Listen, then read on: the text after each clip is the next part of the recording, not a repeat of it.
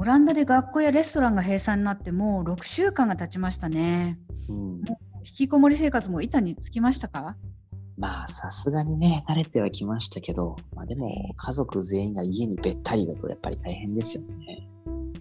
うちもそうですよ。もう子供あの勉強見なくちゃならないし、うん食事も毎食きちきち用意しなくちゃならないし、なんだかんだ仕事のプレッシャーもあるし、うん間はもう子供たちに切れてしまって、思わずテーブルバーンって叩いちゃったりしましたね。ああ、いや、でも、仕方ない。そうなりますよね。まあ、だって、うさばらしにね、外にも出られませんし、まあ、友達と飲みに行ったりもできませんからね。そうですよね。うん。実はこんな風に限られた空間の中で少人数のメンバーと長時間にわたって過ごさなければならないっていう状況は、うんミッション中の宇宙飛行士の状況と似ているそうなんですよ。ああ、確かに、まさにそうですよね。一歩外に出れば死んでしまうっていう状況ですし、まあ、ミッションによってはね、何ヶ月も同じメンバーで顔を合わせて生活しなくちゃならないですもんね。ええそうなんですよね。しかも赤の他人とね。ああ、そっかだ。から 宇宙飛行士の訓練では閉所空間で他人と長時間協力して仲良くやっていくっていうのもかなりの時間を割くらしいですよ。この間あのオランダの新聞でオランダ人宇宙飛行士のアンドレ・カウパーさんの話を読んだんですけどはいはい。宇宙飛行士の訓練には他人の話を本気で聞くっていうのがあるそうです。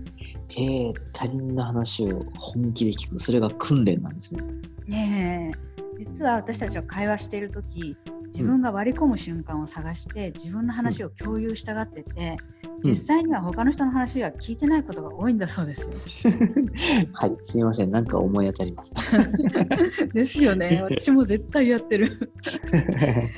うん、でも本気で相手の言うことに耳を傾ければ自然と相手に対する理解力が増して苛立ちを乗り越えることができるんだそうです。うんうんうん。であのみんなで恐れやストレスのをオープンに語ることも大事なんだそうです。なるほど。まあ、まずは他人の話を徹底的に聞いて、その人の恐れ、ストレスを十分に理解する。まあ、っていうのが関係を円満にね、保つコツですね。まあ、確かに。ね他にはその円満に保つコツ、どんなのがあるんでしょ他には例えばハウスメイトであれ家族であれ、一日1回はみんなでグループ活動をするっていうことですね。うああ、例えば一緒に食事をしたり、ゲームをしたりだとか。えー、あとみんなで掃除したりペンキ塗ったりとかそういうのもいいそうです。ん確かに、それを誘ううちでもやろうかな。確かに。うんそれからあの各自が体をしっかり動かして夜はぐっすり寝るっていうのも大事ですね。ああ、まあ基本ですけどね。まあ運動不足と睡眠不足はね、どうしてもイライラしますもんね。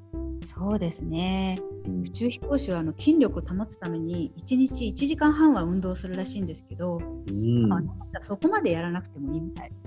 そうかそうかまあ、オンラインのエクササイズ動画とかね、見ながら一緒に動くだけでも随分違いますもんね。そうですね。あと、うんカウパーさんは国際宇宙ステーションの片隅で育てられてたズッキーニの匂いを嗅いだり、と鳥の声の録音聞いたりして心を鎮めていたそうです。へとなんか日記を書いて一日の自分を振り返る時間も設けていたそうです。ああ。うん、でこういう一人で自分一人で自分と向き合う時間って大事なんですよね。うんうんうん。パーさんは日記を進めてますね。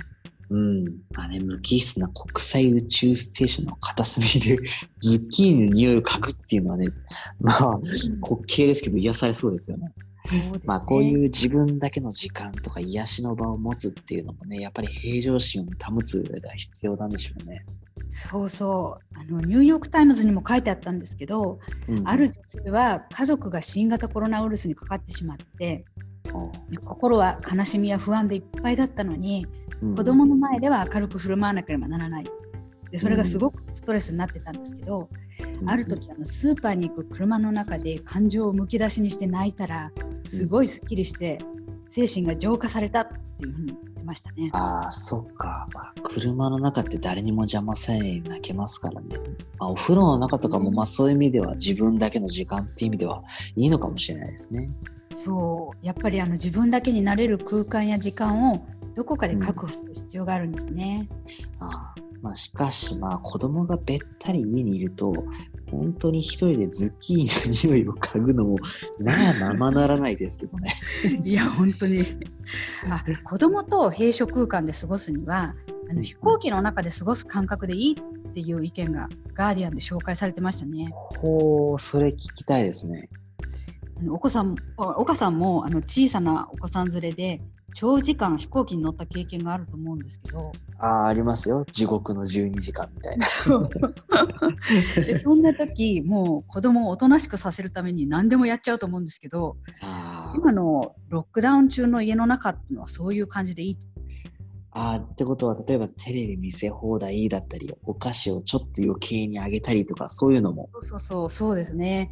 さらにあの親もストレスが溜まっている中で、どうしても子供に切れて怒鳴ってしまったりすることもあると思うんですけど、はいはい。そんな時、親は自分を責めない、責めてはいけないよっていう。ああ、優しい。素晴らしいアドバイス。ありがたい。そうこういう状況ではもう子供にも自分にもあんまり厳し厳しくしちゃいけないよっていうアドバイスですね。まあそうか、まあ非常時代ですから少しぐらいね、うん、いいのかもしれないですね。あの規則なんかも緩めにしてとにかく仲良く機嫌よくやることを優先した方がいいっていうことですよね。うん、まあそうですね。まあただでさえね、ストレス溜まりがちですからね。うん、いやーでも本当リアルでマジでいろいろ参考になりました。なんで、ちょっとうちもベランダでズッキーニでも育てようかなと思います。